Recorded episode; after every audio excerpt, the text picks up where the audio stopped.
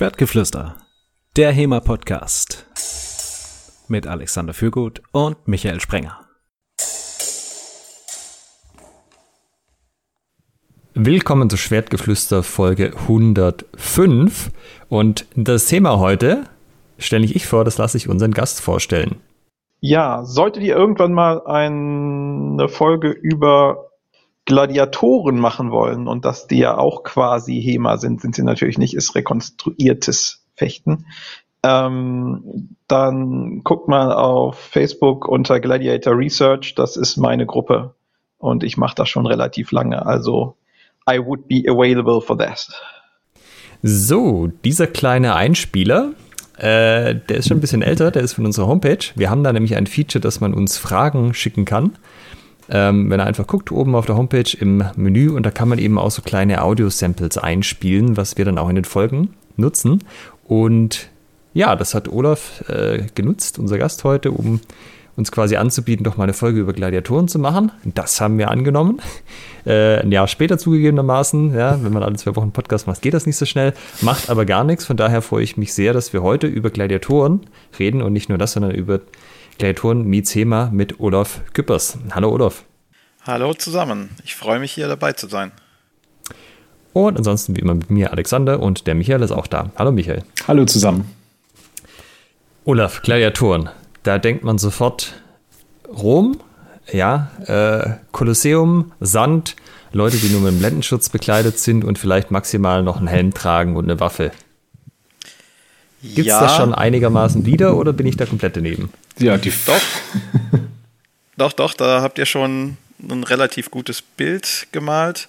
Tatsächlich spielt sich ja das gladiatorische Kämpfen im Amphitheater ab. Nicht nur in Rom, sondern in jeder Stadt, die sich römisch nannte damals, ähm, wollten die Bürger ein Amphitheater haben, um eben das römische Entertainment genießen zu können. Ähm, wo eine kleine Ergänzung noch sein muss, ähm, das Subligalkolumn gab es wirklich, also der Lendenschutz, die sogenannte ja. römische Windel, die auch traditionell von den Gladiatoren getragen worden ist. Ähm, aber zusätzlich zu der Waffe, dem Gladius oder tatsächlich noch anderen Waffen, Gladius natürlich als das römische Wort für Schwert, namensgebend für die Gladiatoren, ähm, ist eine wichtige zweite Ausstattung des Gladiators zusätzlich zum Helm, dem Kopfschutz, auch noch das Schild, was quasi für den Gladiator gleichzeitig auch Rüstung war weil der Gladiator hat hauptsächlich ungerüstet, also mit nacktem Oberkörper gekämpft. Das heißt, Gladiator bedeutet so viel wie Schwertkämpfer? Genau. Ja, cool. Und es gibt auch unterschiedliche Gladiatorengattungen, die wieder eigene Namen haben. Und die haben teilweise auch Beziehungen zu den jeweiligen Waffen, die die jeweiligen Gladiatoren getragen haben. Über die einzelnen Gattungen müssen wir auf jeden Fall noch reden. Ähm, ich bin gerade ein bisschen am Überlegen, wie wir da einsteigen. Wir sind ja ein HEMA-Podcast und die Leute wissen ja so ungefähr, wie Fechten aussieht, typischerweise, wenn sie HEMA machen. Ähm, jetzt ist aber ja die Gladiatur, war ja, war ja jetzt, oder in Filmen wird das manchmal dargestellt, da gehen zwei rein, Kampf auf Leben und Tod und gehen wieder raus. Das ist aber ja nicht so, oder? Oder nicht immer zumindest so gewesen. Genau, es gibt unterschiedliche Phasen ähm, in den knapp 600 Jahren, wo es Gladiatorenkämpfe im Römischen Reich gab. Ähm, und wir können anhand der bildlichen Darstellungen und auch der schriftlichen Überlieferung teilweise rekonstruieren, ähm, wie blutig die Kämpfe waren. Ähm, wir sehen in der frühen Zeit, ähm, dass hauptsächlich bis zum Tode gekämpft wurde. In der späten Zeit auch wieder, aber so in der Hochzeit im ersten und zweiten Jahrhundert nach Christus ähm, sind die Kämpfe eher bis zur Aufgabe. Die Aufgabe erfolgt bei einer Wunde, die den Gladiator, also den blutenden Gladiator auf den Darstellungen ähm, dazu verleitet, sein, also seine Waffe niederzulegen und sich dem Publikum zu ergeben und dann darf das Publikum bzw. der Spielegeber entscheiden, ob er lebt oder stirbt. Es gab, also es gab tatsächlich am Anfang und am Ende, dass es wirklich vorrangig tödliche Kämpfe waren. Auf den Darstellungen sieht das so aus, ja, tatsächlich. Also beim, am Anfang war es so, ähm, dazu ich komme mal kurz auf die eigentlichen Ursprünge der Gladiatur. Dazu muss man dann ein bisschen was wissen. Ähm, die Gladiatoren sind eigentlich ein Todesopfer zu einer Totenfeier. Mhm. Ähm, dieser Brauch laut den Römern kommt aus dem Etruskischen Reich, das quasi vorher über Rom geherrscht hat. Ähm, aber archäologische, ähm, archäologische Erkenntnisse zeigen uns eher, dass es Richtung griechische Kolonien um Neapel rum ähm, sich sowas entwickelt hat, weil da sehen wir auf den Gräbern Reliefe, wo griechische Kämpfer oder samnitische Kämpfer aus dieser Zeit gegeneinander antreten mussten und kämpfen mussten. Das sieht schon sehr nach Gladiatur aus, hat aber mit der römischen Gladiatur noch nichts zu tun.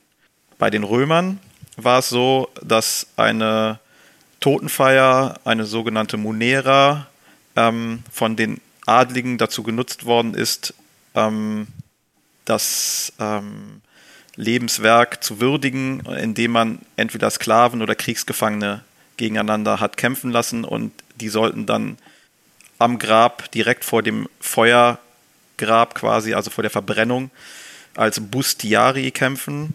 Die Bustiari waren quasi die Kämpfer vor dem Scheiterhaufen. Ähm, und diese haben sich normalerweise entweder gegenseitig umgebracht oder einer hat nur überlebt. Das war also wirklich ein Todesopfer. Mit der Zeit hat sich das dann aber entwickelt zu einem Business. Ähm, zum einen haben dann die Leute, die Adligen, damals ja noch, gab es ja noch die Demokratie vor der Kaiserzeit, ähm, die Adligen diese Gladiatorenkämpfe oder diese Kämpfe bei, bei den Grabfeiern dazu genutzt, ihre politische, politische Message rauszubringen, weil es gab eben sehr viele Zuschauer dabei, die da interessiert dran waren, solche Leute kämpfen zu sehen. Ähm, und in dem Zusammenhang haben die dann hinterher mal so eine Totenfeier um ein oder zwei Jahre nach hinten verlegt, weil da gerade die Wahlen anstanden. Und also, so hat sich das dann entwickelt. Wie kann ich mir das vorstellen, als dann Gladiatoren mit so einem Wahlwerbespot irgendwie drauf äh, gemalt? Oder ähm, also wie hat dann diese Wahlwerbung stattgefunden? Haben dann die Gladiatoren an sich Werbung gemacht oder war nur dieses Event dazu da, ähm, dort dann mal in der, in, der, in der Pause wie beim Boxen rumzulaufen und so zu sagen, hier übrigens wählt mich? Genau, also die Senatoren, also die Adligen, Politiker haben genutzt, dass bei solchen Gladiatorenkämpfen sehr, sehr viele Leute aus dem Volk zusammengekommen sind. Das, das war eben ähnlich wie beim Forum eine zentrale Stelle, wo man seine, sein, sein Wahlpublikum ansprechen konnte. Außerdem konnte man dann während den Kämpfen noch ein bisschen Geschenke ausgeben oder Brot und Spiele quasi geben.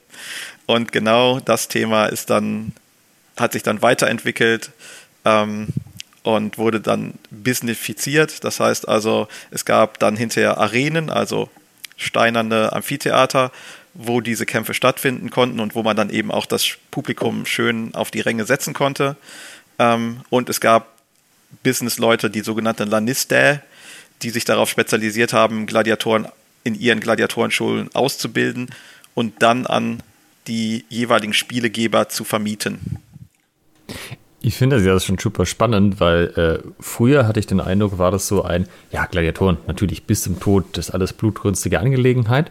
Dann irgendwann hat sich der Wind so ein bisschen gedreht, so in der Szene von Leuten, die also zumindest denken, dass sie geschichtlich ein bisschen mehr bewanderter sind, von wegen, ja, das sind doch Profisportler, die verheizt sich doch nicht in jedem Kampf, also bitte. Und da ist es dann irgendwie so, so, so ganz ins, ja, es konnte mal jemand sich ernsthaft verletzen, aber das war dann mehr so ein Unfall. Und äh, jetzt erzählst du mir, das ist alles ein bisschen differenzierter und es ist beides so ein Stück weit wahr, je nachdem, wann man guckt. Genau, es liegt eben auch an der Zeitstellung.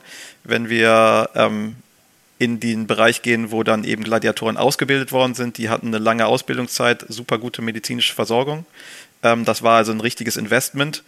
Und da war, wurden die Gladiatoren immer teurer für diejenigen, die sie auftreten lassen wollten. Der sogenannte, also der Politiker war dann der Editor, der Spielegeber. Und der hat die Gladiatoren gemietet und musste natürlich auch den Preis des Gladiators ersetzen, wenn der sterben sollte. Deshalb war es in Anführungsstrichen eine ungeschriebene Regel. Man weiß nicht so wirklich, ob es da Regeln gab bei dem Kampf. Ähm, aber eine ungeschriebene Regel ist, dass während dem Kampf eigentlich der Tod vermieden werden sollte, damit ein Gladiator aufgeben kann. Dann wiederum konnte der Editor bestimmen, ob dieser Gladiator gut genug gekämpft hat, also die römischen Tugenden verkörpert hat. Und er konnte dieses, ähm, diese Entscheidung über Leben und Tod auch an das Volk weitergeben und so seine Generosität und sein Reichtum an das Volk zur Schau stellen. Und das ist im Prinzip dieser, dieser politische Trick. Ähm, hier, ich gebe euch Brot und Spiele. Ihr könnt jetzt an dem Tag, wo ihr jetzt gerade die Gladiatoren seht, könnt ihr mal entscheiden. Und ist das dann, also kann ich mir das wirklich so vorstellen, jetzt mit irgendwie Daumen hoch, Daumen runter, egal jetzt in welche Richtung, mit äh, Hinrichtung, Hinrichtung nicht? Tatsächlich, ähm, es gibt die Textstelle Contento, äh, sorry, es gibt den Police Verso. Der Police Verso ist ähm, der eingedrehte Daumen. Da weiß aber niemand, wie der aussieht. Ähm, mhm. Wenn man mal im Amphitheater in der Mitte gestanden hat, selbst bei den kleinen Amphitheatern, ähm, und in die Menge reinschaut, dann sieht man nicht, ob der Daumen nach unten zeigt oder nach oben zeigt. ähm, es wird wahrscheinlich eine Mischung aus Bewegungen, möglicherweise ein Daumen, der zur Kehle zeigt, für die sogenannte Jugula, das tötet ihn oder schneidet ihm die Kehle auf, gewesen sein. Ähm, oder Vita als Ausruf, äh, er soll leben. Und daran wurde das so ein bisschen gemessen. Aber man weiß tatsächlich nicht genau, wie es ausgesehen hat. Ich stelle mir gerade so ein bisschen makaber vor, dass die Leute wie so eine Art Laola-Welle machen, um auszudrücken. Tatsächlich könnte das so gewesen sein. Jetzt hast du ja schon äh, diese Begrifflichkeiten genannt und auch von zeitgenössischen Darstellungen gesprochen. Wie kann man sich denn das Quellenmaterial vorstellen? Ähm, lässt sich daraus wirklich auch der, der Kampf äh, ein Stück weit interpretieren? Also jetzt für, für mich als äh, geneigten Hemaisten, ich gehe jetzt morgen in den Laden, kaufe mir einen Gladius und ein Schild und einen Helm und dann will ich äh, Gladiatorenkämpfe jetzt auch noch machen. Ähm, Habe ich dann die Möglichkeit, mir Quellenmaterial anzusehen und dann das zumindest nachzuempfinden? Also äh, ich glaube, so Fechtbücher, wo es dann wirklich im Detail beschrieben ist, wird es eher weniger geben, bis gar nicht. Aber habe ich überhaupt die Möglichkeit, das halbwegs vernünftig zu machen? Gibt es was, wie ist da die Quellenlage? Was erwartet mich da? Also tatsächlich haben wir keine Fechtbücher. Ähm, das ist auch das Schwierigste neben dem nicht vorhandensein, ob es da bestimmte Regeln gab ähm, bei der Rekonstruktion der Fechtweise. Ähm, für die Gladiatoren und die Römer ähm, war das, also auch für den normalen Bürger, war das gladiatorische Fechten ein Standardwissen. Das ist so ungefähr, wie man in heutigen Fußballnationen jemandem Fußbegeisterten nicht mehr sagen muss, was abseits ist. Das wussten die Römer. Tatsächlich gibt es sowohl ähm, Bildquellen, ähm, also Darstellungen von Gladiatorenkämpfen. Da waren die Römer sehr, sehr, ähm, sehr, sehr kreativ. Es gab Merchandise in Richtung von Tonlampen. Es gab ähm, die Spielegeber haben große Reliefs an ihren Gräbern ähm, anschlagen lassen, um daran zu erinnern, dass sie mal ein großes Gladiatorenspiel gegeben haben. Es gibt Mosaike und so weiter und so fort. Das ist die eine Richtung, wo man meistens den Anfang, also die Grundstellung, als auch ähm, das Ende eines Kampfes sehen kann. Entweder oder oder manchmal auch zusammen. Ähm, und dann gibt es noch Textquellen, die ein bisschen hm, grob das, das Training der Gladiatoren beschreiben. Wobei einige interessante Textquellen dabei sind, die Gladiatoren mit anderen Dingen vergleichen. Zum Beispiel gibt es eine Quelle ähm, des Quintilian, der eigentlich über die Diskussion auf dem Forum referiert und sagt, man muss sich als Redner so verhalten wie ein Gladiator, der mit der zweiten Hand reagiert auf die dritte Hand und wenn die vierte Hand was gemacht hat, dann muss man die fünfte Hand einsetzen. Das war also für seine Leser klar, was der damit meint. Für uns heute keine Ahnung, aber wer sich schon mal mit historischen Fechten auseinandersetzt, der hat jetzt vielleicht so ein bisschen Parallelen zur Prima, Sekunda, Terza und so weiter ähm, gehört. Sowas könnte es sein. Es könnte eine Parade-Riposte-Situation darstellen, was auch immer. Es gibt tatsächlich auch ähm, Beschreibungen, wo nicht so gute Gladiatoren vom Publikum angefeuert werden und die, das Publikum schreit denen zu, was sie tun sollen. Quasi auch mit so einer Art nummeriertem System möglicherweise. Also das ist das, worauf ich mich berufe. Es muss ein, ein standardisiertes System gegeben haben. Und das kriegt man eben so aus den Textquellen raus, dass es das gegeben hat. Wir wissen nur nicht genau, wie es ausgesehen hat. Da müssen wir wieder auf die Bildquellen gucken und sehen, okay, wie steht der Gladiator, wenn er seinen Gegner getroffen hat? Wie steht der Gladiator, bevor er anfängt zu kämpfen und so weiter?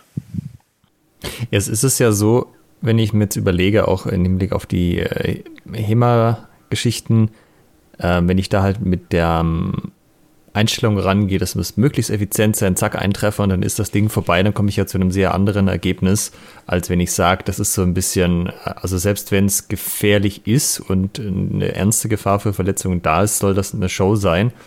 Ähm, da, da kommt ja wahrscheinlich, je nachdem, wie man rangeht, sehr was Unterschiedliches bei raus, oder?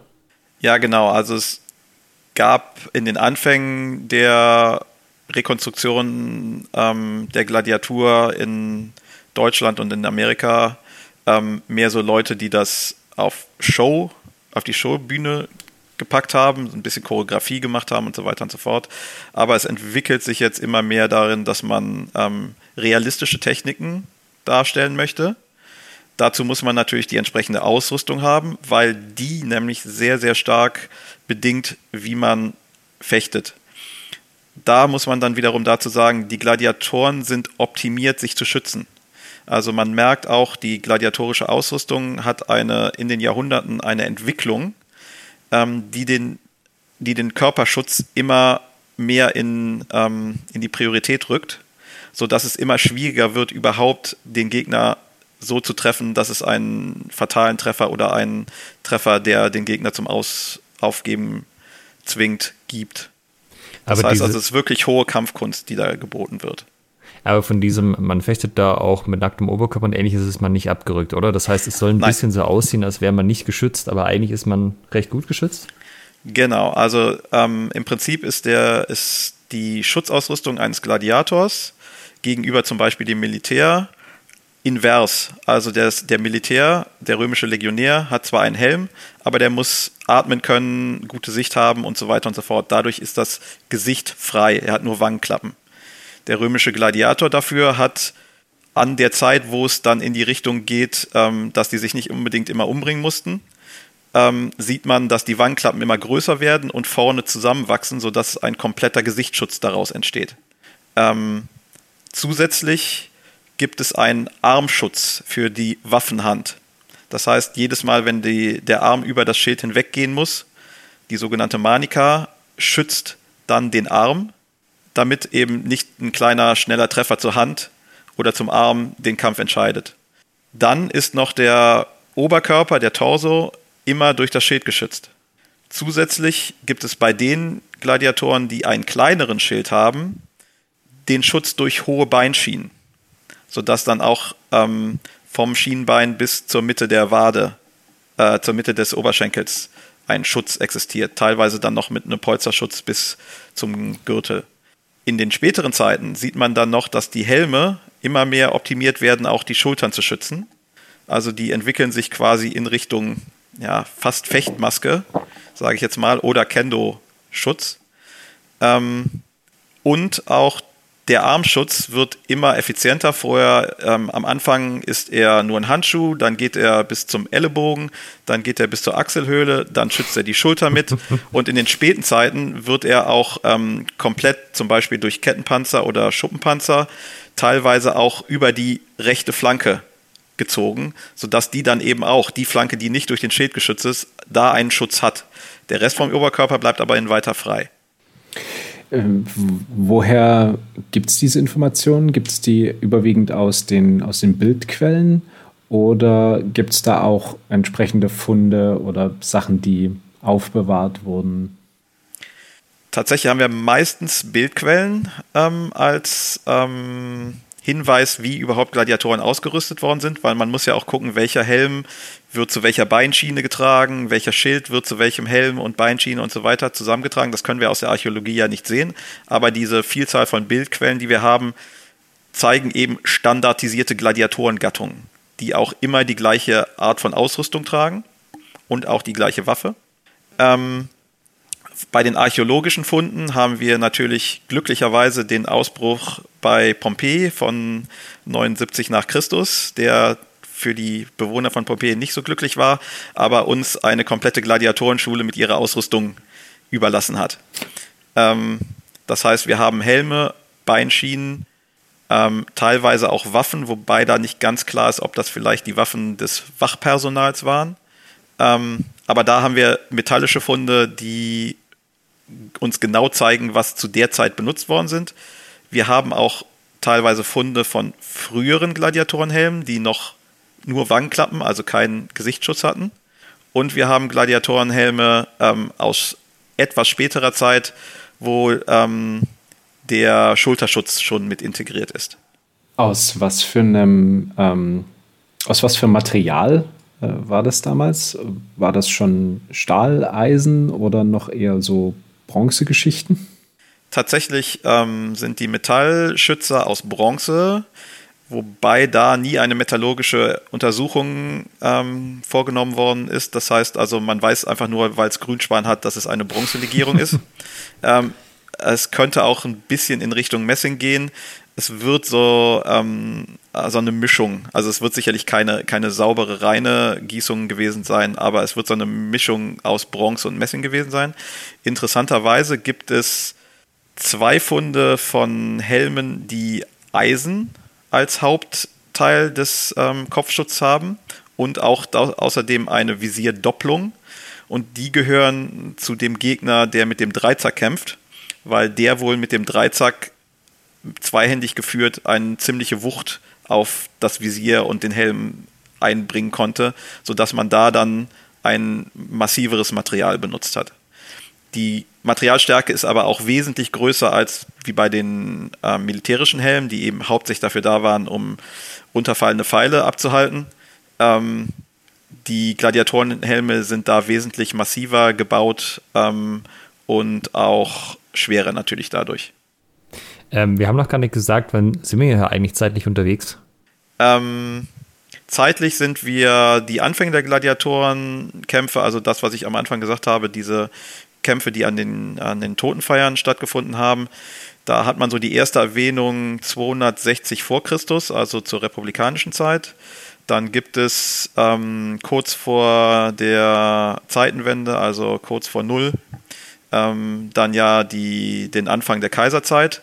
Und tatsächlich hat auch Augustus in seinen Reformen auch die Gladiatur festgeschrieben, sozusagen, sodass die dann traditionell weitergeführt wurde bis ins vierte Jahrhundert, ähm, wo sie von den Christen oder von der, der Übernahme des Christentums ins Römische Reich verdrängt wurde, weil die Gladiatoren inzwischen unter der Kaiserzeit zum Kaiserkult geworden sind. Das heißt also, die Gladiatoren ähm, waren Teil einer religiösen Veranstaltung zur Huldigung des Kaisers als quasi Gottheit.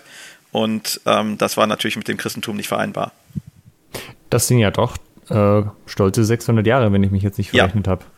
Genau, also ähm, das ging eine sehr, sehr lange Zeit und zumindest in den sage ich mal, 250 Jahren vor Null, ähm, ist anzunehmen, dass sich da eine Standardisierung auch der Fechtweise entwickelt hat.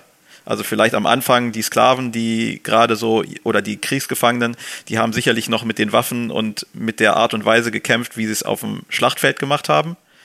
Ähm, oder Sklaven, die eben vielleicht keine gute Ausbildung haben, haben einfach instinktiv gekämpft. Aber gerade als dann die äh, Anfänge der Gladiatorenschulen kamen und das immer mehr ähm, standardisiert wurde, da gab es eine Entwicklung in, in, eine, in ein Fechtsystem, was dann interessanterweise auch sich mit dem Militär ähm, Wechselwirkung hatte, weil Gladiatoren wurden auch beim Militär als Nahkampftrainer eingesetzt.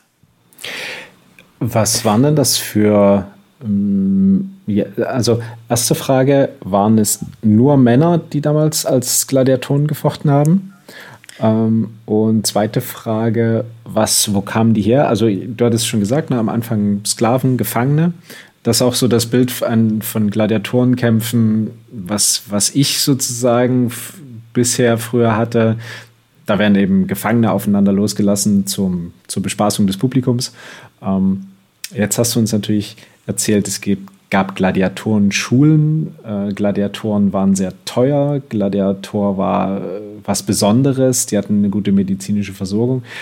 Was waren das dann für, für sozusagen für Leute? Also erstmal gab es Frauen unter den Gladiatoren, gab es Gladiatorinnen und äh, was waren das für welche, die da in diesen Schulen ausgebildet wurden?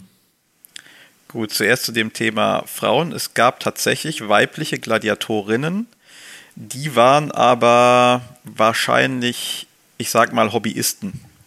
Ähm, die Gladiatur wurde auch von Adligen und deren, teilweise deren Söhne und teilweise deren Töchter als ja, Hobby betrieben. Ähm, die haben sich dann die Sachen angezogen, die Ausrüstung angezogen, haben ein bisschen trainiert wie ein Gladiator und sind teilweise eben auch vor Publikum aufgetreten. Ähm, die, es gab auch ernsthafte Gladiatorinnen, die gekämpft worden sind. Da wissen wir zumindest von einer Paarung ähm, Achillea gegen Amazonia, ähm, die in einem Relief, das jetzt im British Museum ausgestellt ist, festgehalten werden. Die haben tatsächlich sogar ein Unentschieden gekämpft. Ähm, das sieht man an den Darstellungen auf, der, auf dem Relief, da sieht man, wer gestorben ist und wer überlebt hat. Ähm, ansonsten war aber das Thema Frauen in der Gladiatur eine Nebensächlichkeit. Also die weitaus größere Mehrheit waren Männer und man muss dazu sagen, es durften nie Männer gegen Frauen kämpfen, sondern es gibt Frauen gegen Frauenkämpfe und es gibt Frauen gegen Zwerge, wahrscheinlich Lilliputaner-Kämpfe. Ähm, das wird wahrscheinlich ein bisschen auch an der patriarchischen römischen Gesellschaft gelegen haben. Die wollten auch nicht, dass ein Mann überhaupt in die Chance kommt, von einer Frau bezwungen zu werden vor Publikum. ähm, also das sind so, so Gedanken, die ähm, aktuell in der Wissenschaft rumfliegen. Aber es ist tatsächlich so, ähm, Frauen haben keine große Rolle gespielt, aber sie gab es. Also wir wissen auch in Satiren, dass eben zum Beispiel Juvenal über eine Tochter eines Adligen sich lustig macht, die eben am Pfahl Gladiator trainiert. Also der Pfahl war quasi der Sandsack der Gladiatoren. Die haben am einem Pfahl, in, der im Boden steckt, die, die Angriffe geübt. Ähm, und aber er macht sich eben darüber lustig, dass sie trotzdem am Ende des Tages immer noch eine Frau ist. Ähm, ja. Ähm, jetzt zu denen, wer konnte Gladiator werden? Wie gesagt, am Anfang waren es Sklaven und Kriegsgefangene. Ähm, zusätzlich kamen dann noch die Verbrecher. Wenn man also ein kapitales Verbrechen begangen hat, wie ein Mord oder ähm, Gotteslästerung, äh, zum Beispiel eine Tempelentweihung und so weiter, also den Zorn der Götter auf die Gesellschaft gebracht hat, dann konnte man, wenn man dafür, sage ich mal, körperliche Anlagen hatte, konnte man zum Ludum Gladiatorum verurteilt werden. Das war allerdings eine Bewährungsstrafe. Ähm, es gab andere Todesurteile, die wurden dann sofort ausgeführt, teilweise auch in der Arena, also den Tieren vorwerfen, lebendige Fackel und andere Sachen, die die Römer so sich ausgedacht haben. Oder eben ähm, als Meridiani-Kämpfer. Ähm, das waren Kämpfer, die in der Mittagszeit im, in der Amphitheater einfach ohne Schutz, einfach Waffe in die Hand, tötet euch gegenseitig, sich umbringen mussten. Ähm, das waren so die wirklichen Todesurteile. Wenn man allerdings ad ludum gladiatorum verurteilt wurde, dann hatte man die Möglichkeit, genauso wie ein Sklave oder wie ein Kriegsgefangener, seine Freiheit dadurch zu erlangen und wieder ein oder einen Eintritt in die römische Gesellschaft zurückzubekommen, wenn man in den Gladiatorenkämpfen erfolgreich war und dadurch die römischen Tugenden vertreten hat. Man hat also sich quasi als Römer bewährt und konnte dann, wenn man überlebt hat, ähm, auch wieder an der normalen Gesellschaft teilnehmen. Als letztes gab es dann in Friedenzeiten, ähm, also da, wo die adligen Männer tatsächlich keine Möglichkeit hatten, sich auf dem Schlachtfeld zu beweisen, sogar sogenannte Auctorati, die sich freiwillig einer Gladiatorenschule angeschlossen haben. Die also gesagt haben, ich gebe jetzt meine Freiheit auf, schwöre mich mit Eisen brennen zu lassen, in Ketten legen zu lassen, ähm, mit Stahl verwunden zu lassen. Ähm, um dann in, diesem, in dieser Gladiatorenschule ausgebildet zu werden und dann später als Gladiator zu kämpfen. Um dann quasi römische Tugenden zu zeigen.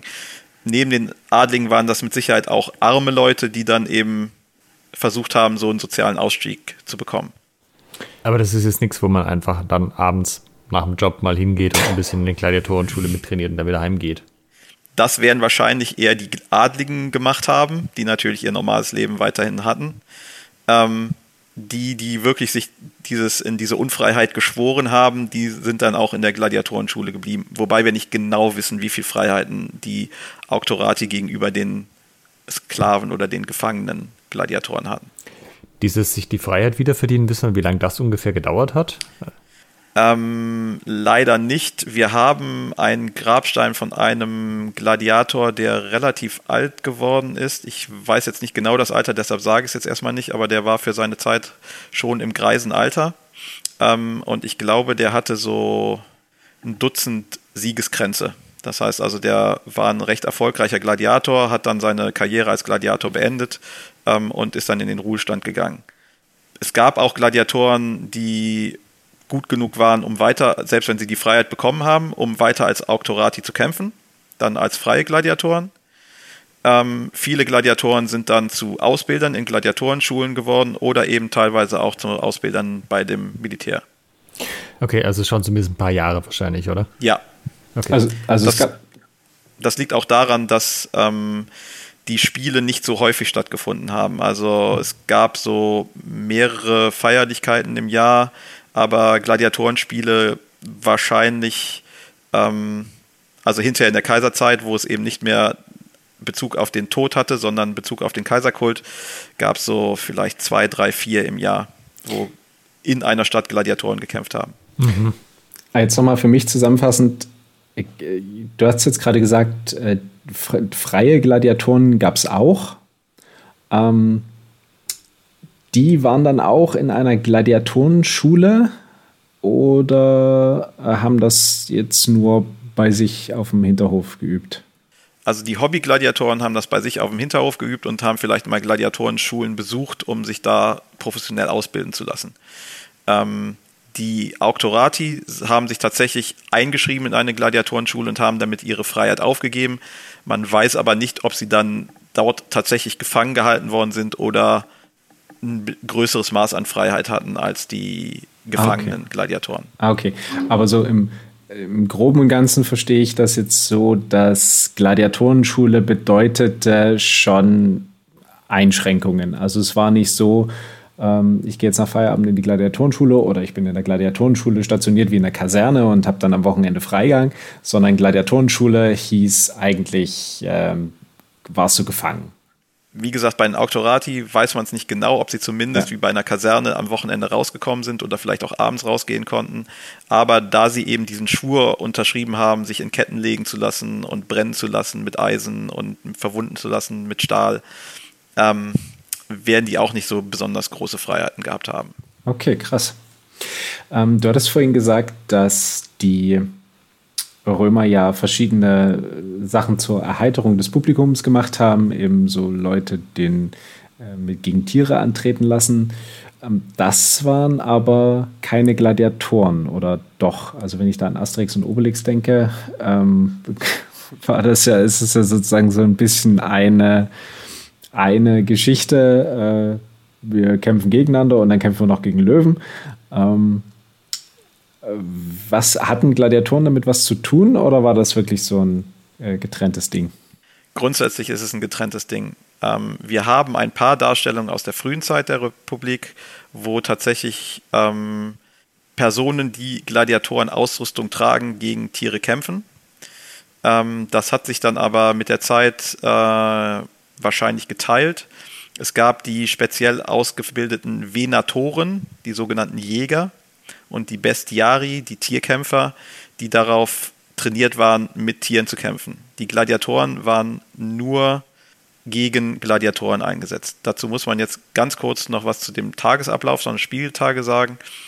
Morgens früh gab es die Tierhetzen. Da wurden eben die Tiere umgebracht, um dem Volk zu zeigen, wir als römische Zivilisation haben die Natur im Griff. Dann gab es mittags die Hinrichtungen.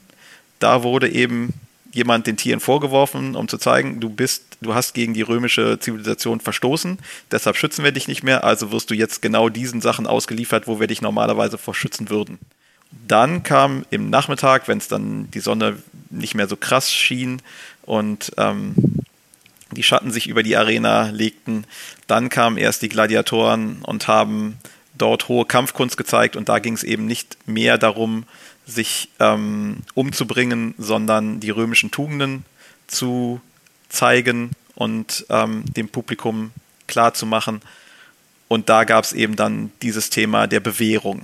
Und wenn man eben gut genug gekämpft hatte, dann konnte man eben entweder noch einen Tag lang leben oder tatsächlich seine Freiheit oder seinen Rückeintritt in die römische Gesellschaft bekommen. Diese Hinrichtung, da wurde den äh, Delinquenten dann keinerlei Waffe zur Verfügung gestellt, sondern die wurden in die Arena gestellt, dann noch ein Löwe dazu und äh, viel Spaß. Genau, also bei den ähm, Tierhinrichtungen waren die auch teilweise gefesselt, konnten sich also überhaupt gar nicht wehren. Ähm, es gab eben auch dann Hinrichtungen mit Feuer und ähm, es gab auch Hinrichtungen ähm, mit Massenkämpfen, wo dann ungeschützte ähm, Kämpfer quasi nur eine Waffe in der Hand hatten und sich gegenseitig niedermetzeln mussten. Und interessanterweise gibt es auch eine Textstelle von einem römischen Philosophen, der sich genau darüber aufregt, dass in der Mittagszeit eben Leute einfach so aufeinander gehetzt werden, die aber keine schöne Kampfkunst zeigen können. Das ist ihm dann einfach zu blutig. Der macht sich dann darüber lustig, dass das Volk das so toll findet. Also die niederen Kasten ergötzen sich dann an diesem blutigen Spektakel. Aber er redet genau gegen das, was das quasi das Anti-Gladiatorische ist. Das, die Gladiatoren waren eben dafür da, um in der richtigen Ausrüstung ihre Kampfkunst zu zeigen und da die römischen Tugenden zu darzustellen. Es gab die wahre Kunst also auch schon im römischen Reich. Genau. Ähm, wenn du jetzt sagst, jetzt habe ich den Gedanken vergessen, egal. Achso, äh, Paarungen. Genau, wir haben das noch überhaupt nicht erwähnt. Das mit den Paarungen müssen wir auch in jedem Gladiatoren-Podcast einmal erwähnen. Die, ähm, es gibt quasi für jede Gladiatoren-Gattung ja ein Gegenstück und die haben, soweit ich weiß, ja immer so trainiert, dass sie quasi sich spezialisiert hatten, gegen diese andere Gattung anzutreten. Ähm, wie viele von diesen Gattungen gab es? Also von also, Paarungen? Ähm, von den Gattungen ähm, würde ich jetzt mal sagen, sind die gut dokumentierten, gibt es zehn. Ähm, es gab sowohl asymmetrische als auch symmetrische Paarungen. Teilweise ähm, hatte ein Gladi eine Gladiatorengattung auch die Option, gegen mehrere andere zu kämpfen. Wir haben erstmal grundsätzlich die Entscheidung zwischen, Unterscheidung zwischen dem Großschildner, also der das große römische Scutum-Schild trägt, das quasi vom, von der Schulter bis zum Knöchel den Körper schützt, ähm, und den Kleinschildner, ähm, den Parmularius, der nur ein kleines Schild trägt, was allerdings unterschiedliche Ausprägungen haben kann. Der bekannteste Großschildner ist der Murmillo. Ähm, der ist quasi ausgerüstet wie ein römischer Legionär, hat das große Schild, ein kleines Gladius. Tatsächlich waren ab der Kaiserzeit die Klingen sehr viel kürzer als die militärischen Klingen, um einen etwas engeren Kampf zu bringen, aber auch um wieder Verwundungen auf lange Distanz zu vermeiden. Ähm, und er hat eine kleine Beinschiene am Schildbein, hauptsächlich dafür, das ist zumindest jetzt die Erkenntnis aus der Rekonstruktion, dass ähm, man die untere Schildkante nicht die ganze Zeit gegen das Schienenbein knallt. ähm, so, das ist der, der klassische Großschildner. Der wurde schon von Anbeginn der Zeit oder von Anbeginn der Gladiatur gegen Kleinschildner gesetzt. Das heißt also, es gab einen, der ein großes Schild hat und gut geschützt war und die Kleinschildner mussten versuchen, darum rumzukommen. Der bekannteste Kleinschildner ist der Thraker oder Thrax, der den thrakischen Volksstämmen, die mal Gegner ähm, der römischen Militärs war, nachge nachahmt ist. Es ist quasi so eine Satire, also es ist oft bei den Gattungen so, dass die ähm, ja eine Karikatur der eigentlichen Kriegswaffe ist oder der Kriegsausrüstung ist. Bei dem Traker haben wir ein kleines eckiges Schild. Ähm, ich würde es jetzt für die historischen Fechter als Tarche bezeichnen, also ähm, eine, oder Targa, wenn man für die, die das Bolonesische kennen. Ähm, also einen kleinen Schild, der vor dem Oberkörper gehalten wird und eine sogenannte Sika, ein, ein Messer, was allerdings gebogen ist. Am Anfang hat es eine leichte Kurve, später hat es tatsächlich einen Knick, also eine gerade Klinge, die dann 45 Grad bis fast 90 Grad abknickt. Und mit dieser kommt man eben sehr gut um die Schildkante herum, die der Großschildner trägt. Das heißt also, durch diese gegenseitige Ausrüstung ist bei beiden der, der Schutz und ähm, die Bewaffnung aufeinander abgestimmt. Wie der ähm, Traker auch hat der Hoplomachus, der andere Kleinschildner, der gegen den Momillo kämpft, ähm, hohe Beinschienen, weil das kleine Schild eben nur den Oberkörper schützt. Ähm, der Hoplomachus ist so ein bisschen den griechischen Hopliten nachempfunden, hat allerdings ein, keinen großen Schild wie die Hopliten zur hellenischen Zeit, sondern eher die kleine Parmula, die die Phalangiten, also die Pikenkämpfer unter Alexander getragen haben. Und die wird auch nochmal, entwickelt sich auch nochmal aus einem flachen Rundschild mehr in eine, wir nennen das Suppenschüssel, also eine wirklich ähm, sehr tief äh, getriebene Schüssel, die vor dem Körper getragen wird. Und der wiederum hat dann eine, ein Speer, also wie ein Hoplit, kann auf Distanz angreifen, trägt in seinem Schild, also in der Schildhand, zusätzlich noch ein Schwert, falls der Gegner dann mal schafft, so nah ranzukommen, dass der Speer eben wirkungslos wird. Dann muss der Hoplomachus seinen Speer aufgeben und zum Schwert greifen, hat dann allerdings den Nachteil, dass er nicht den äh, den speziellen Effekt der Trakerwaffe hat, um um das Schild rumzukommen. Also muss dann schauen, wie er mit dem Momelo klar, klarkommt. Das so die, die, die ursprünglichen Gattungen ist also Momelo gegen Traker oder Momelo gegen Hoplomachus. Es gibt ein paar Darstellungen, wo auch tatsächlich ein Traker gegen einen Traker kämpft. Das wird eine sehr, sehr aktive Fechtweise gewesen sein. Da ist es interessant, dass auch bei vielen Darstellungen Linkshänder gegen Rechtshänder kämpfen. Also Linkshandtraker gegen Rechtshandtraker, was dann eigentlich den Schild fast negiert, weil man sich gegenseitig die offene Seite angreifen kann. Das kennt man ja aus historischem Fechten auch, dass es schwieriger ist, gegen einen Linksfechter zu fechten. Gut, das waren so die, die Grundarmature, also die Grundgattungen.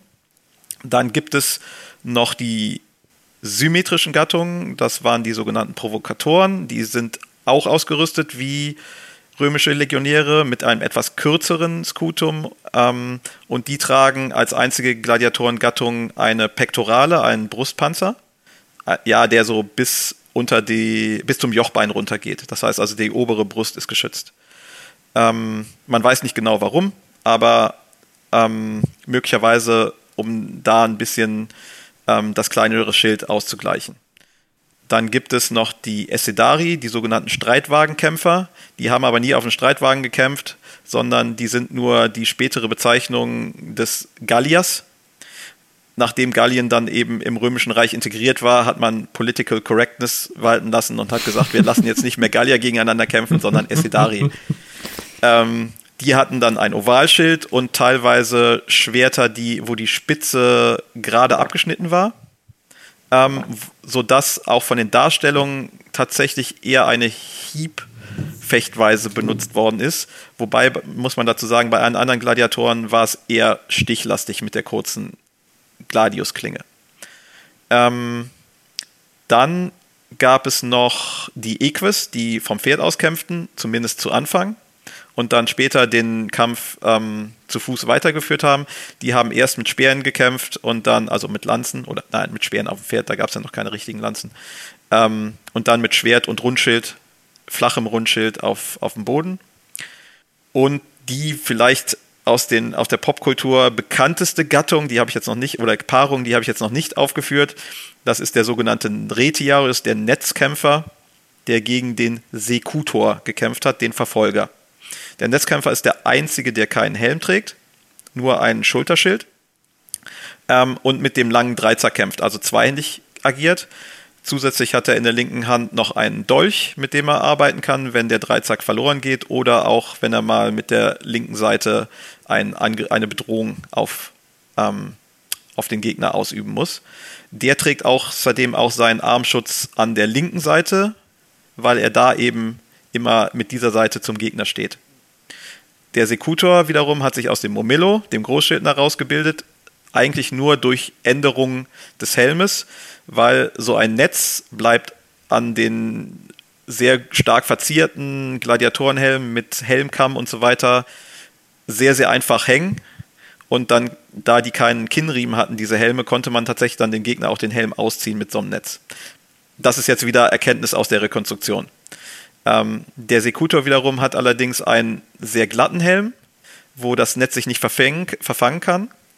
Und hat außerdem, ähm, wie ich gerade schon gesagt habe, zu den archäologischen Funden, eine, eine ein verstärktes Visier, teilweise eben tatsächlich auch den ganzen Helm aus Eisen.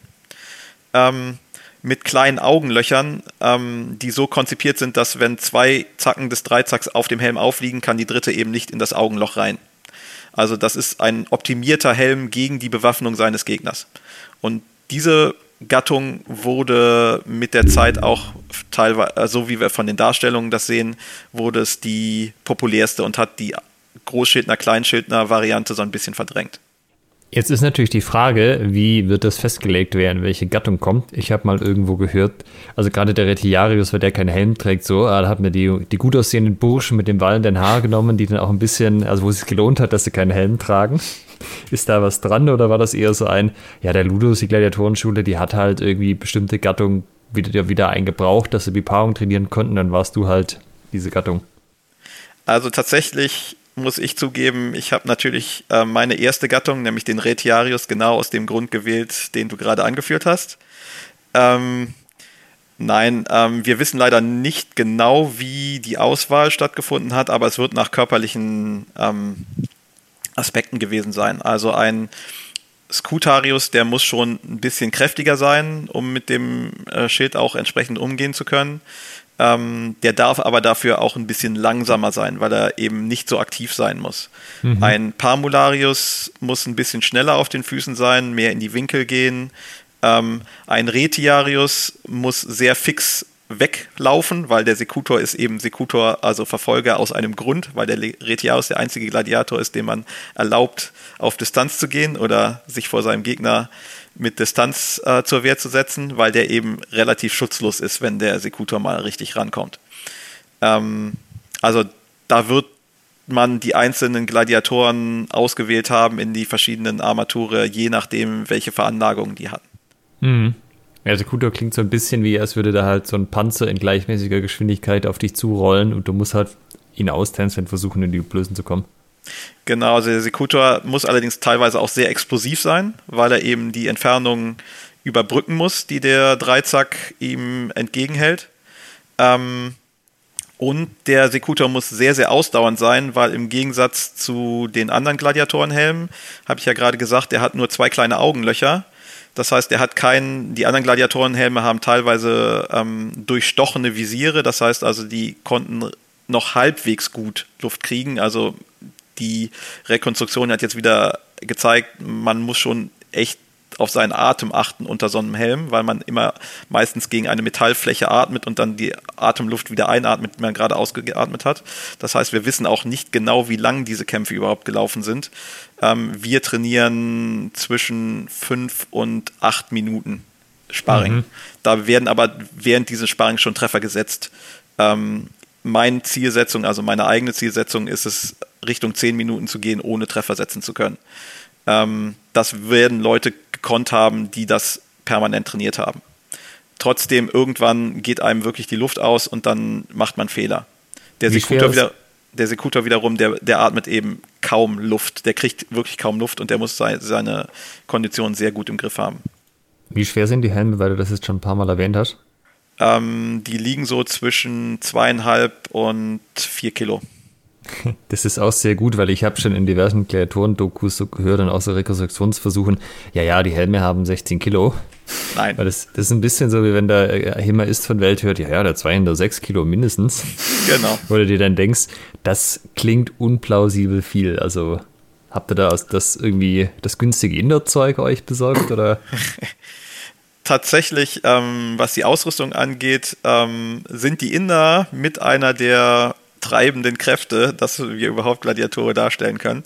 Ähm, damals, als ich angefangen habe, so um 2005, gab es noch sehr, sehr günstige, schlecht rekonstruierte Helme aus Indien. Die waren aber nicht schwer, sondern die waren tatsächlich ähm, vom Material, von der Materialstärke ungeeignet, weil die zu dünnes Blech genommen haben. Mhm. Ähm, und dann gab es durch den, durch einen Regensburger Uni-Versuch, wo ähm, ein Kampfsportlehrer mit, mit ähm, Universitätsstudenten Gladiatur trainiert hat und dann auch die Ernährung über eine Zeit lang, ähnlich wie, wie wir es von den Römern wissen, ähm, umgestellt hat. Ähm, dafür hat dann eine andere indische Firma eben relativ gutes Material hergestellt und ähm, die hat sich jetzt auch in der Szene relativ weit verbreitet. Wenn man seinen eigenen auf Maß gemachten Gladiatorenhelm haben möchte, den kriegt man allerdings immer noch aus Osteuropa. Okay. Was kosten die so? Das kommt, wie gesagt, darauf an, ob man jetzt ähm, die günstige Budget-Variante aus Indien nimmt oder die teurere Variante. Ähm, in Indien gibt es verzinnten Stahl. Das ist nicht ganz von dem Material die richtige Variante, aber dadurch, dass da Zinn, Verzinnung draußen ist, die wir auch von den Römern kennen, ist es eben optisch passend. Ähm, die liegen so um, lass mich nicht lügen, 250 Euro ähm, okay. der Helm. Das ist allerdings quasi von der Stange. Mhm. One size fits all. Ähm, und wenn man schöne Messing- oder sogar Bronzehelme aus Osteuropa anfertigen lässt, dann kann man so zwischen 600 und 800 Euro dafür ausgeben. Okay. Aber das geht ja, weil ich meine, du brauchst ja im Vergleich zu HEMA nicht alles, ja? Hast ja keine Fechtjacke. Zack, hast schon mal ein bisschen was gespart, kannst in den Helm investieren. Helm, Schild, Schwert, los geht's. Ja. Und Beinschienen. Bein- und genau. Armschienen. Also für eine hochwertige Ausrüstung muss man schon, ja, Richtung zweieinhalbtausend gehen, aber mit, mit einer Budget-Ausrüstung, teilweise kann man sich den Schild eben auch selbst herstellen, wenn man dann ein bisschen handwerklich äh, was drauf hat da kann man schon mit ein paar hundert Euro einsteigen.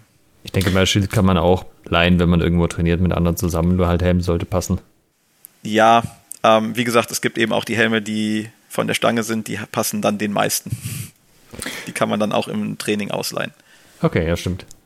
Ich würde gleich in die, in die Ausrüstungsthematik noch ein bisschen tiefer einsteigen. Ähm, zuvor, liebe Hörerinnen, liebe Hörer, wenn es euch geht, so wie mir, äh, dass ihr Probleme hattet, den ganzen Bezeichnungen der Gladiatoren zu folgen. Äh, ich habe jetzt einfach mal Retarius bei Google eingegeben und da findet man dann, also kann man sich dann in der Bildersuche hier sehr schön langhangeln und dann findet man die ganzen anderen Bezeichnungen, die Olaf gerade genannt hat, auch und kann dann daran auch so ein bisschen nachverfolgen, ne, wie das jetzt gemeint ist mit der Arm- und der Beinschiene und wie, wie groß das Schild ist und jetzt hier einen Dreizack hat und wie das alles aussieht. Tatsächlich also. gibt es auch einen sehr guten deutschen Wiki-Artikel zum Thema. Also da ist das deutsche Wiki wirklich fachlich sehr, sehr gut aufgestellt. Wenn man nach den, den Gladiator-Artikel sozusagen anguckt. Genau, Gladiator und es gibt, glaube ich, auch einen Gladiator-Gattung-Artikel. Ah ja. Jetzt nochmal zur Ausrüstungsgeschichte. Wir haben jetzt ja gerade über die Helme geredet, ähm, die günstigen Varianten aus Indien, die Maßanfertigung aus Osteuropa wenn unsere Hörerinnen und Hörer nach dieser Episode das unbändige Bedürfnis haben, jetzt auch mit Gladiatoren-Hema äh, sozusagen anzufangen. Was würdest du vorschlagen, ähm, von der, was, was braucht man am Anfang, um überhaupt loslegen zu können? Beziehungsweise vielleicht auch äh, aus Eigenerfahrung, wie hast du angefangen? Hast du direkt mit der kompletten Ausrüstung losgelegt oder ähm, wie war das dann bei dir? Also ich muss zugeben, ich bin ja ähm, 2005 in eine Gladiatorengruppe reingekommen. Also das der der erste äh, Hinweis, den ich geben würde, sucht eine Gladiatorengruppe in eurer Nähe. Ähm, so man kann natürlich selbst spielerisch anfangen, aber es ist immer gut, wenn man Leute hat, die sowas schon mal gemacht haben und die sich da schon eine Zeit lang mit beschäftigen. Ansonsten, was die Ausrüstung angeht, man kann natürlich improvisieren, also man kann äh, eine HEMA-Beinschiene nehmen, eine, eine, eine ABS-Beinschiene ähm, erstmal, um zu wissen, okay, da unten bin ich geschützt. Ähm, was man mindestens braucht, ähm, ist das Schild. Das Schild ist eigentlich das, was die Kampfesweise am meisten beeinflusst, weil eben die Waffe und das Schild eine Einheit bilden. Das ist bei den Römern so. Also Gladius und Scutum sind ein System. Das kann man nicht voneinander trennen. Genauso eben auch die Sika und die Pamula oder beim Hoplomachus der Speer und das Rundschild. Ähm, die, die Sachen braucht man, um die Gladiatorengattung richtig darzustellen. Der Helm kann erstmal auch eine Fechtmaske sein. Also tatsächlich, wenn ich meine Leute trainiere und lektioniere als Trainer, dann trage ich Fechtmaske, um mehr zu sehen. Ähm, hinterher muss man natürlich mit den richtigen Helmen arbeiten, um das Gewicht entsprechend zu haben ähm, wie gesagt, auch mit der Atmung entsprechend zurechtzukommen und auch die Sicht wird natürlich durch die Helme stark beeinträchtigt. Ja, das, genau, was man dann auch noch ganz gut brauchen kann, ist eben den Armschutz, weil man muss sich eben bewusst sein, dass ähm, der Arm zumindest einen Grundschutz hat, der Waffenarm. Ähm, ja, und wie gesagt, die Beinschiene, die ist im Prinzip bei den Großschildnern eher ein Eigenschutz und bei den Kleinschildnern sollte man auch wissen, dass eben äh, Treffer am, am Schienenbein, wo man sowieso nicht hingeht äh, mit so kurzen Waffen ähm, und teilweise auch beim Oberschenkel eben keine Wirkung haben würden. Mhm. Das klingt jetzt auch erstmal so, als könnte man da, keine Ahnung, für ein Seminar oder so, also falls jemand äh, Waffen und Schilde stellen kann, den Rest kriegt man ja in HEMA-Kreisen zusammen improvisiert. Ja, genau. Also ich habe tatsächlich auch schon bei, mit Schulen gearbeitet, denen ich im Prinzip nur das ähm, Schild in die Hand gedrückt habe und eine Holzwaffe. Tatsächlich ist Holzwaffe, also der Rudis, das Holzschwert auch als Gladiatoren-Trainingswaffe ähm, in den Quellen beschrieben. Die haben also nicht mit Stahl trainiert, sondern mit Holz. Ähm, und dann kann man quasi schon loslegen. Was für Anforderungen waren an diese, also gibt es da Überlieferungen, wie dieses Holzschwert ausgesehen hat, wie das bemessen war? Also hat man da versucht, das Gewicht nachzuempfinden oder eher die Form? Ähm, wie war da der Fokus? Wie kann ich mir das vorstellen? Ähm, wir haben tatsächlich aus dem militärischen Bereich ein paar Funde. Da sieht es danach aus, als, sage ich mal, grob abstrakt die Form eines Schwertes nachgebildet wurde. Ähm, das Gewicht laut Vegetius, einer Quelle aus dem 4. Jahrhundert, die so ein bisschen die äh, alte römische Militärausbildung versucht, wieder ähm, in die römische Gesellschaft reinzubringen. Ähm, da wird äh, empfohlen, mit Schwertern oder mit Holzschwertern zu arbeiten, die das doppelte Gewicht eines Metallschwerts haben. Bei den Gladiatoren ist das gar nicht so schwierig, weil die kurzen Klingen eben nicht sehr schwer sind. Ähm, bei einem militärischen Gladius ähm, würde ich da schon, weiß ich nicht, wie viel Holz da sein muss. Oder es könnte vielleicht ein sehr, sehr, sehr, sehr dichtes Holz, schweres Holz sein. Das hat ja auch in den HEMA-Kreisen ewige Diskussionen gezogen, ob man jetzt mit dem doppelten Gewicht von seinem Langschwert da trainieren soll und so. Dann seine 3 Kilo Waffe hin und her schwingen. Ja, genau. Also ähm, es ist natürlich, also es wird bei Vegetius beschrieben als Ertüchtigungsübung, dass man dann eben, wenn man mit einer schweren Waffe geübt hat, dann die leichtere Waffe einfacher und ausdauernder benutzen kann. Ja.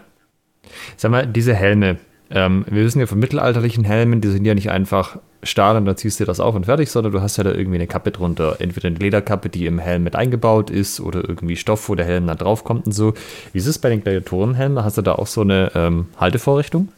Ähm, tatsächlich sind die Helme blank, das wissen wir auch aus den Funden aus Pompeji. Ähm, aber von den Darstellungen sehen wir so etwas wie eine gepolsterte Sturmmaske, würde ich jetzt das mal sagen. Also ein, wie ähnlich wie die späteren ähm, Polster, ähm, Polsterhauben bei den ritterlichen Turnierhelmen, mhm. die teilweise von den Darstellungen auch so aussehen, als würden sie ähm, das Kinn und den Mund überdecken. Das, damit sind wir gerade am Anfang zu experimentieren. Das macht natürlich nochmal wieder einen ganz anderen Effekt auf die äh, Atmung. Ähm, aber tatsächlich scheinen die solche Polsterkappen getragen zu haben, wo sie erst reingeschlüpft sind und dann den Helm aufgezogen. Tatsächlich okay. sind auch die Helme relativ voluminös um den Kopf rum. Das heißt also, da ist ziemlich viel Platz für Polsterung. Okay. Ähm, noch eine andere Voraussetzung muss man eigentlich, weil man kämpft da ja mit nacktem Oberkörper, wie schon ein paar Mal erwähnt, äh, muss ich eigentlich rank und schlank und äh, mein Sixpack durch die Gegend tragen, um überhaupt anfangen zu können, Gladiator äh, zu rekonstruieren? Gut, ähm, wenn du als Gladiator auftreten willst, dann musst du natürlich zu deinem Körper stehen, wenn du ihn so zur Schau stellst. Ähm, es gab tatsächlich eine Zeit lang eine bestimmte, ja, durch die, durch das, durch die Presse gehende Neuigkeit, dass Gladiatoren ja Vegetarier waren und sich quasi ähnlich wie Sumo-Ringer Fettpolster angefressen haben, damit dann Schnitte ähm, weniger schädlich waren mhm. auf diesen Fettpolstern. Das geht zurück auf zum einen die Information, dass wir wissen, dass Gladiatoren teilweise als ähm, Gerstenbeister bekannt waren. Das heißt, die haben eben teilweise proteinreiche ähm, Gerstennahrung, Gerstenbreinahrung zu sich genommen. Ähm, und ähm, es gibt in den späten Darstellungen, so Richtung Ende 4. Jahrhundert, ähm, ist der Darstellungsstil von Muskulatur so, dass die sehr rund wirken. Ähm, so dass man auch so ein bisschen den Eindruck haben könnte, das wären Fettpolster. Mhm. Wenn wir uns aber ähm, Statuen oder Figuren, also es gibt so kleine Figürchen aus Ton oder aus Metall von Gladiatoren, eben auch möglicherweise Merchandising ähm, angucken, dann sind die gut trainiert, weil, wie gesagt, die haben acht Stunden am Tag oder mehr nur trainiert, trainiert, trainiert, trainiert, trainiert, geschlafen, gegessen, trainiert, trainiert, geschlafen, gegessen, trainiert. Ähm, von den von den dargestellten Körperlichkeiten so aus dem ersten und zweiten Jahrhundert würde ich grob annehmen, das ist jetzt meine eigene Meinung, ähm, dass ein Gladiator damals so eine Mischung aus Mittel-Schwergewichtsboxer und Rugby-Spieler an, an Muskulatur hatte. Mhm.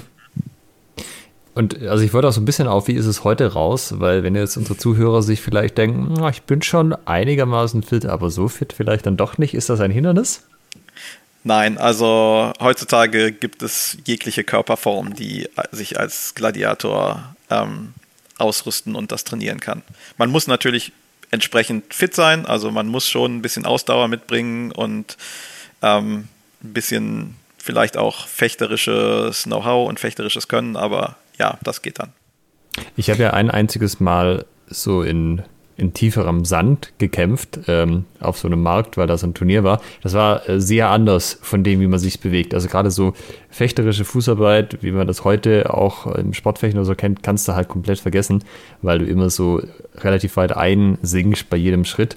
Und es war auch brutal anstrengend. Also der Muskelkater in den Waden hast du ziemlich lange gemerkt. Ja, das stimmt tatsächlich. Also ich habe als historischer Darsteller im Living History auf verschiedensten Böden gekämpft. Wir trainieren natürlich auch in einer Turnhalle, teilweise auch mit Sportschuhen. Ähm, da bewegt man sich ein bisschen anders. Wenn man in Sand kämpft, habe ich auch schon gemacht. Ähm, da wird das, da merkt man dann, wie man äh, seine Fußarbeit Effizienz einsetzen muss, um ähm, kraftsparend sich bewegen zu können. Ähm, dazu kann ich jetzt gerade noch was weiteres sagen, was auch oft von ähm, historischen Darstellern leider ein bisschen ähm, falsch da, äh, gemacht wird oder dargestellt wird. Ähm, gerade wenn dann der Untergrund nicht ganz so schön ist wie äh, weicher Sand. Ähm, und auch was in Filmen oft falsch vorkommt, sind Gladiatoren haben barfuß gekämpft. Also die haben nie Sandalen getragen, weil wenn man mal mit Sandalen versucht, im, im Sand zu kämpfen, dann hat man relativ schnell aufgeschürfte Füße. Ähm, also Gladiatoren waren barfuß unterwegs. Die hatten ähm, sogar Maschen teilweise um die Waden noch rum unter ihren ähm, Beinschienern oder an den Beinen, wo sie keine Beinschienen hatten, aber ansonsten immer mit dem nackten Fuß auf dem Boden und ähm, das erlaubt aber dann auch wieder eine etwas effizientere Fußarbeit auf genau diesem Untergrund. Mhm. Ich würde gerne noch mal das Thema Ernährung aufgreifen, denn du hattest es vorhin angesprochen, dass es dieses Experiment gab oh, bezüglich der Ernährung. Ähm, da könntest du noch mal erklären, was es damit auf sich hat und vielleicht auch, dass jetzt äh, sozusagen diese proteinreiche Gerstennahrung ähm, was, was wissen wir über die, über die Ernährung der, der Gladiatoren? Ähm, hast gesagt, es waren Vegetarier, Gerstenbeißer. Ähm, äh, was wissen wir alles darüber? Gut, auf dem Gebiet bin ich jetzt kein Spezialist, aber ich habe mich damals, als die, ähm, als die News durch die, die Presse ging, eben auch damit beschäftigt.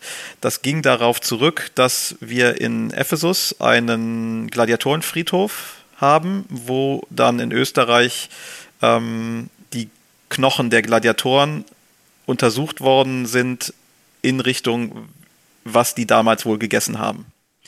Dabei ist eben rausgekommen, dass der vegetarische Anteil wohl sehr stark war und da wir eben in den ähm, Textquellen eben diese Horedarii-Bezeichnung haben, also Gerstenbeißer, wurde dann angenommen, dass sie hauptsächlich vegetarisch sich ernährt haben. Dann hat man aber später eine Untersuchung des normalen Friedhofs in Ephesus vorgenommen, also auch davon Knochen genommen zum Vergleich und hat herausgefunden, dass sie sich gar nicht großartig unterschieden haben in der Ernährung. Das heißt, die haben einfach das gegessen, was da war. Ähm, die haben sicherlich nicht die Nahrung der Eliten gehabt, die eben relativ häufig Fleisch hatten, aber die haben eben neben der vegetarischen Ernährung sicherlich auch Fisch und Fleisch gegessen. Was interessant ist, was bei dieser Untersuchung rausgekommen ist, ist, dass ich hoffe, ich sage es jetzt richtig, der Strontiumanteil in den Knochen bei den Gladiatoren größer war, also überdurchschnittlich groß war im Gegensatz zu den normalen Knochen. Und man hat von dem griechischen Arzt Galen, der auch äh, Gladiatorenschulen betreut oder eine Gladiatorenschule als Arzt betreut hat, äh, die schriftliche Information, dass man den Gladiatoren einen Trunk aus ähm, Wasser und Knochenasche als isotonisches Getränk gegeben hat.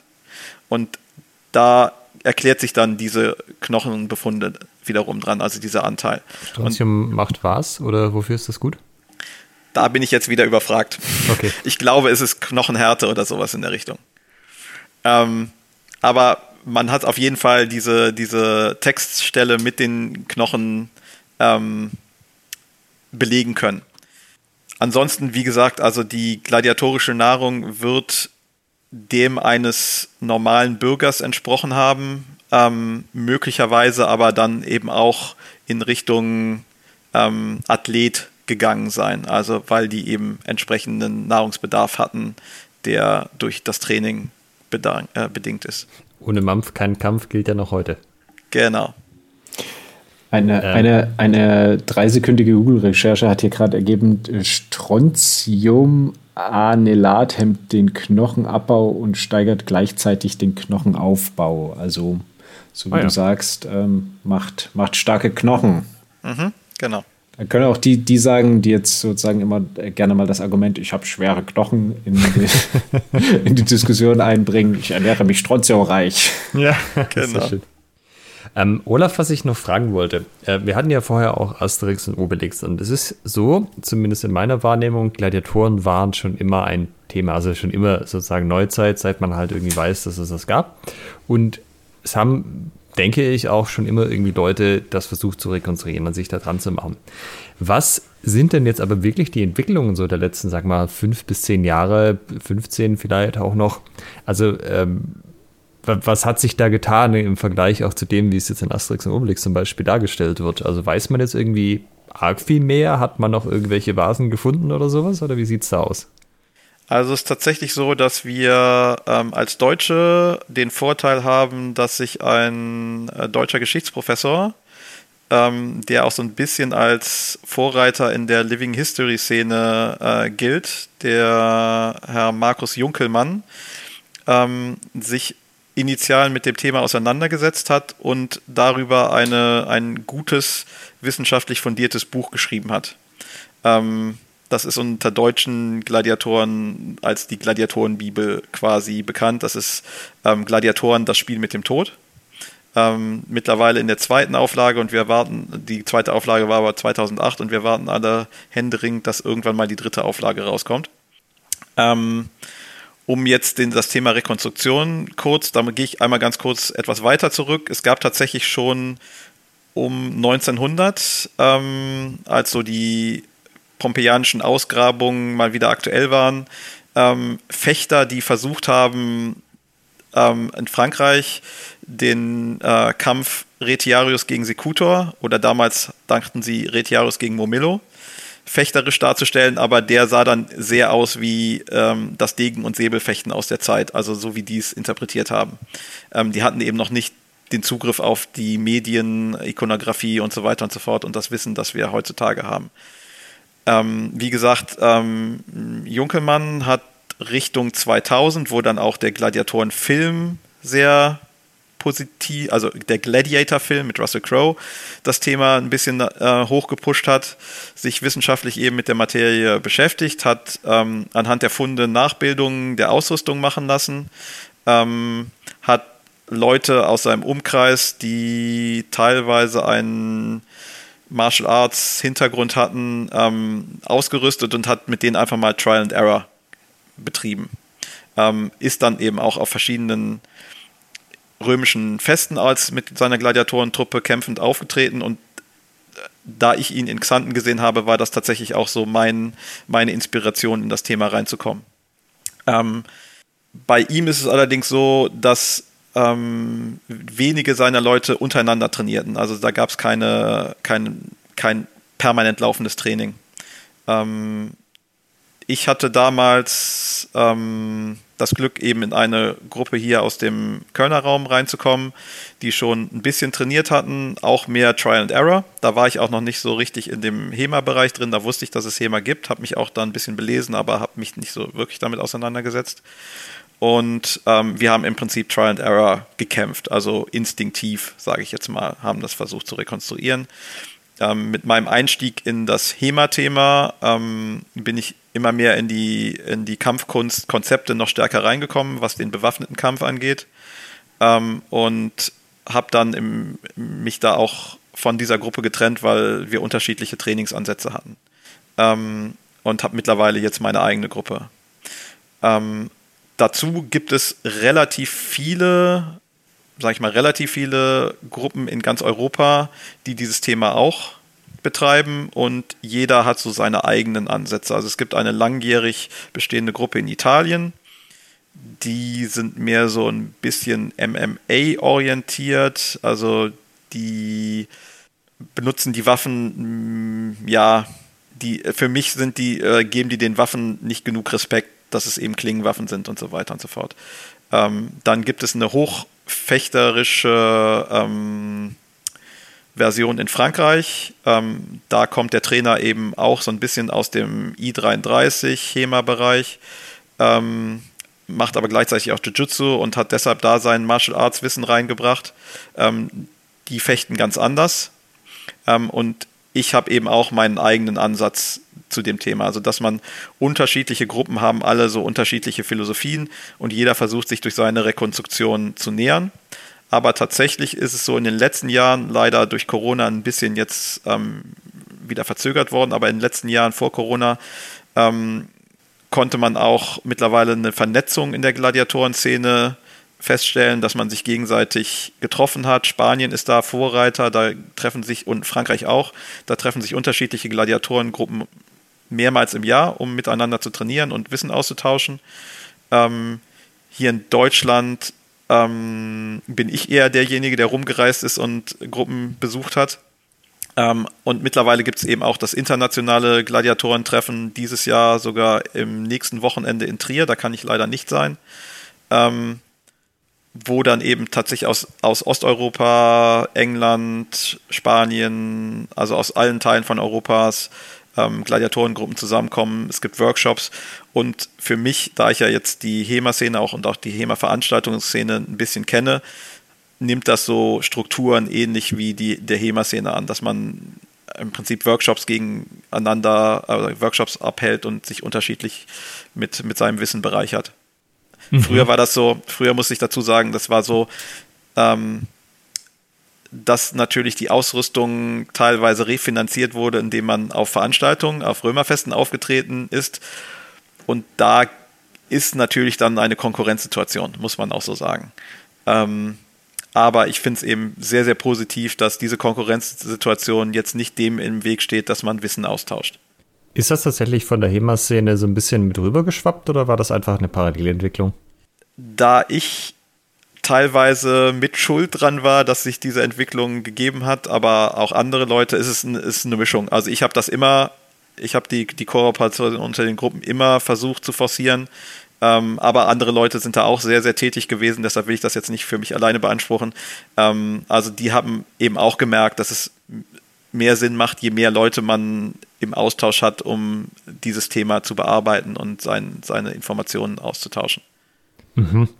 Ähm, vielleicht sollte man an der Stelle auch noch kurz einwerfen, Gladiatur, Gladiatoren, das ist ja kein HEMA und das nimmst du auch nicht für dich in Anspruch, oder?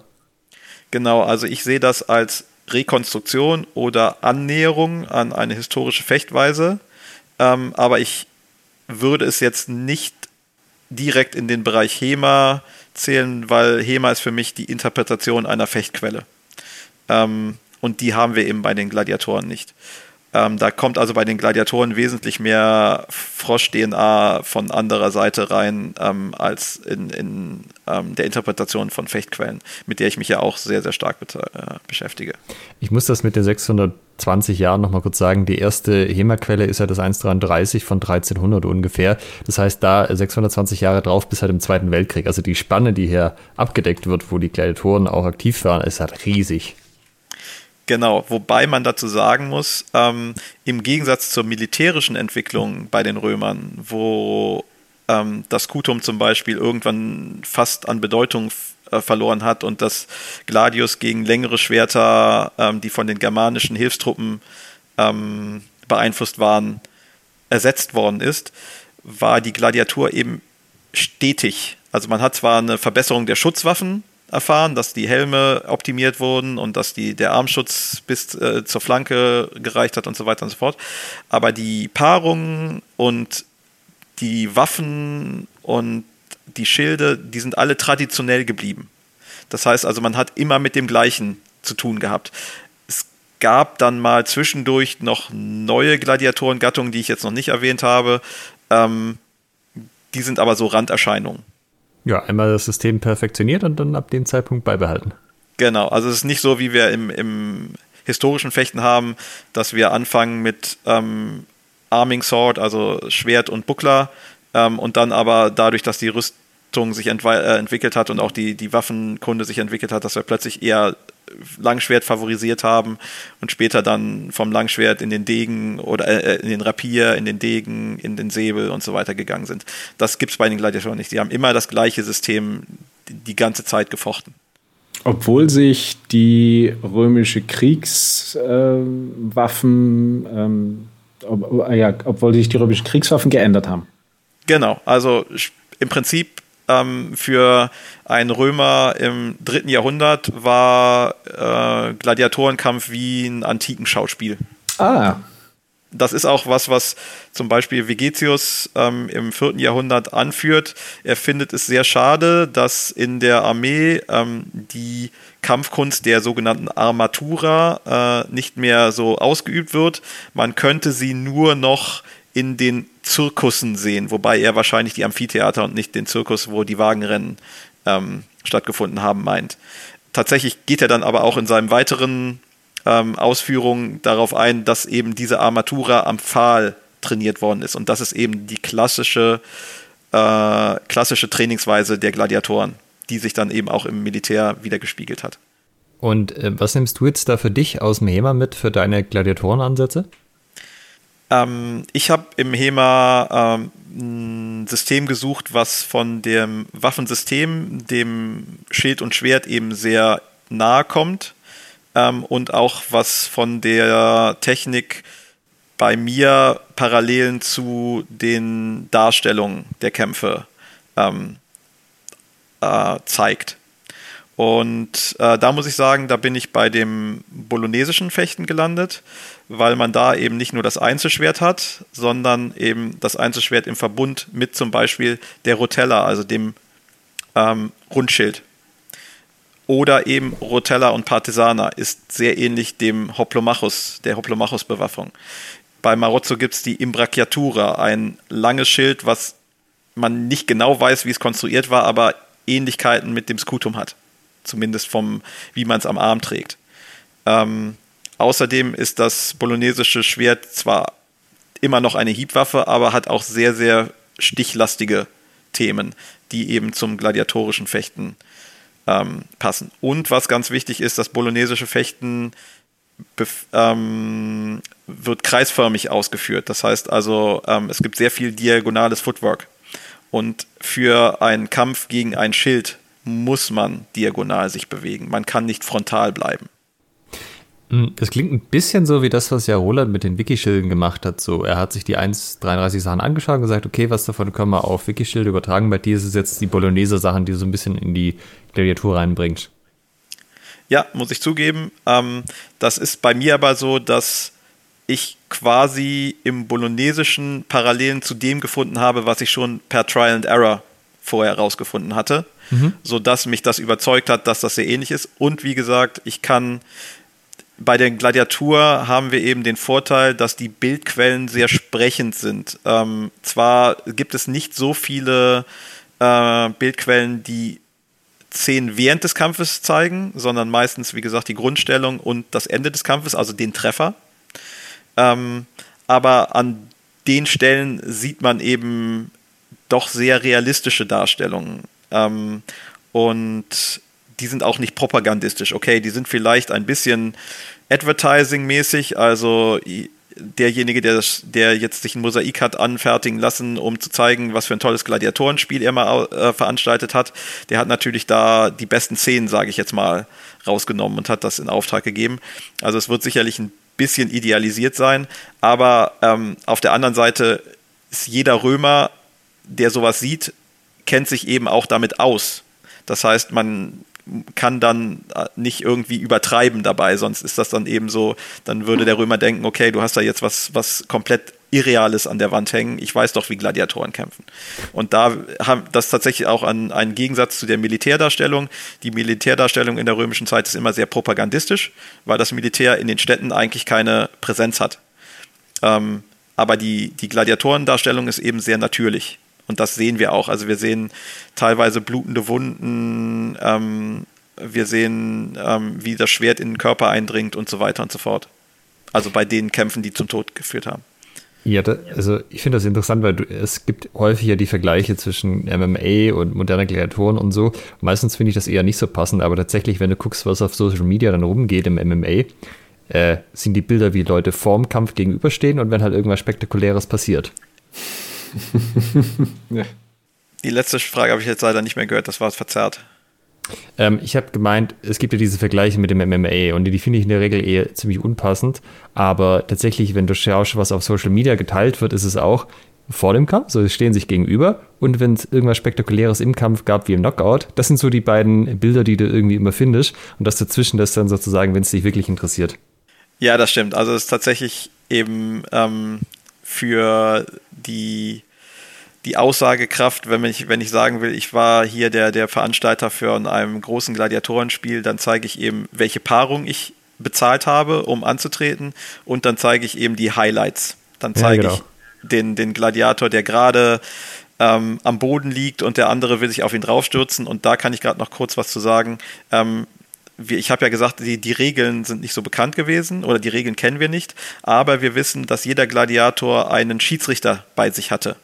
Dieser Schiedsrichter war wahrscheinlich nicht dafür da, ähm, um irgendwelche Regelverstöße zu ahnden, sondern man sieht ihn teilweise ähm, den gewinnenden Gladiator zurückhalten, den Todesstoß auszuführen. Mhm. Weil, ja, wie gesagt, der Spielegeber oder später in, in der Kaiserzeit ähm, der Kaiser bestimmen sollte, wer lebt oder stirbt. Tatsächlich haben wir aber dann spätere Darstellungen, auch in der späteren Kaiserzeit, wo die Gladiatoren nicht mehr in Gladiatorenschulen gekauft werden mussten, sondern die wurden eben in, in staatlichen Gladiatorenschulen ausgebildet.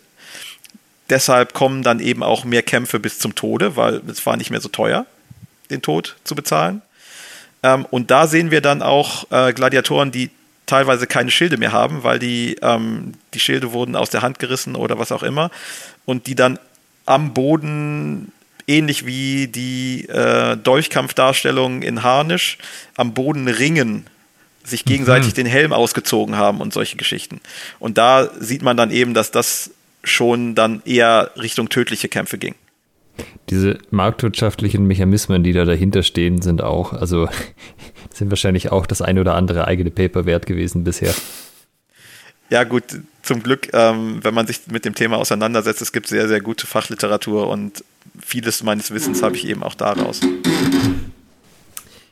Ja, ähm, wir kommen dann auch langsam zum Ende der Folge. Wir haben noch gar nicht erzählt, wo man jetzt mit dir trainieren kann. Ähm, du hast eine Gladiatorengruppe, die heißt Ludus Versulatius. Und die wiederum ist eine Untergruppe oder eine Abteilung von äh, Jardin de Epoche. E Epoch? Kannst du das nochmal aussprechen? Jardin de Epoche. Danke sehr. Das ähm, das ist so, ähm, der Jardin de Epoque ist ein Multi-Period Living History Verein. Wir betreiben innerhalb des Vereins in verschiedenen Epochen historisches Tanzen und historisches Fechten und stellen das in der entsprechenden historischen Garderobe auch auf Schlossfesten, Stadtfesten und so weiter dar. Wir haben so den groben Zeitraum von der Renaissance bis zur deutschen Kaiserzeit decken wir ab. Ähm, das Gladiatorenprojekt, das habe ich dann noch innerhalb des Vereins ähm, initiiert. Ähm, das läuft parallel zu den historischen Fechtern.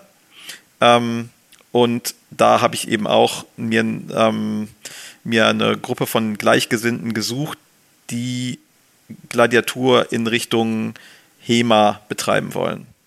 Ähm, parallel dazu sind gibt es aber auch im, im modernen Gladiaturbereich Entwicklungen, wo es in Richtung Wettkampf geht, weil man möchte sich natürlich auch gerne mal messen, ähm, sodass das so eine leichte Versportlichung auch teilweise hat, wenn sich Gruppen treffen, dann sowieso, also dann macht man auch mal Sparring untereinander und ist jetzt nicht ganz so kampfkünstlerisch unterwegs, sondern das geht dann tatsächlich auch ein bisschen in MMA mit, ähm, mit gladiatorischer Ausrüstung.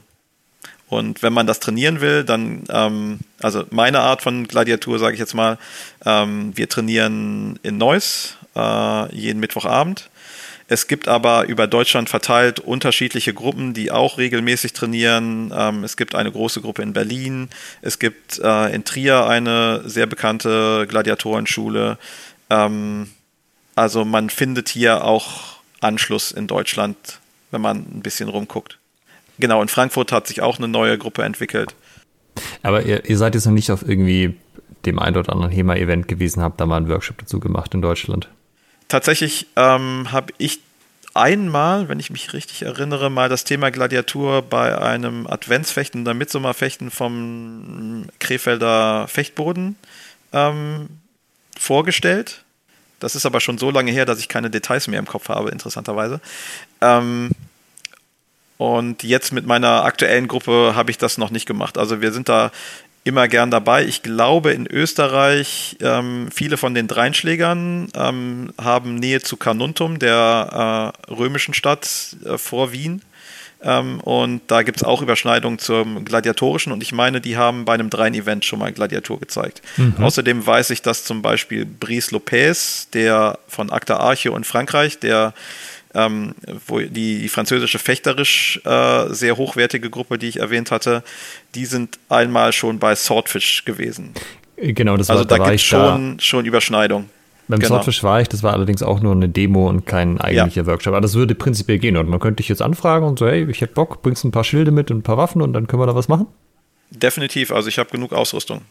Das ist sehr gut zu wissen, weil es sind sich ja auch sicherlich auch der eine oder andere HEMA-Event-Organisator unter unseren Hörern.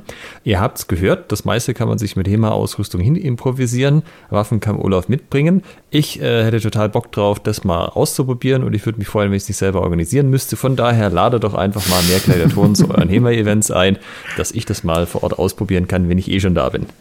Ja, würden wir gerne machen. Ja, lieber DDHF, organisiert doch mal die DDHF-Gladiatorentage. Das würde uns eigentlich jetzt sehr gut gefallen.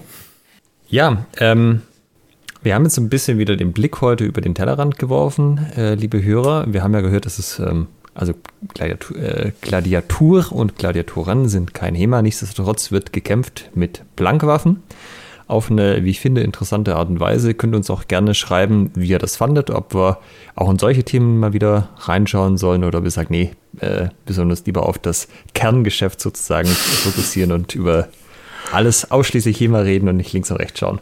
Stick to your business, Schwertgeflüster. genau.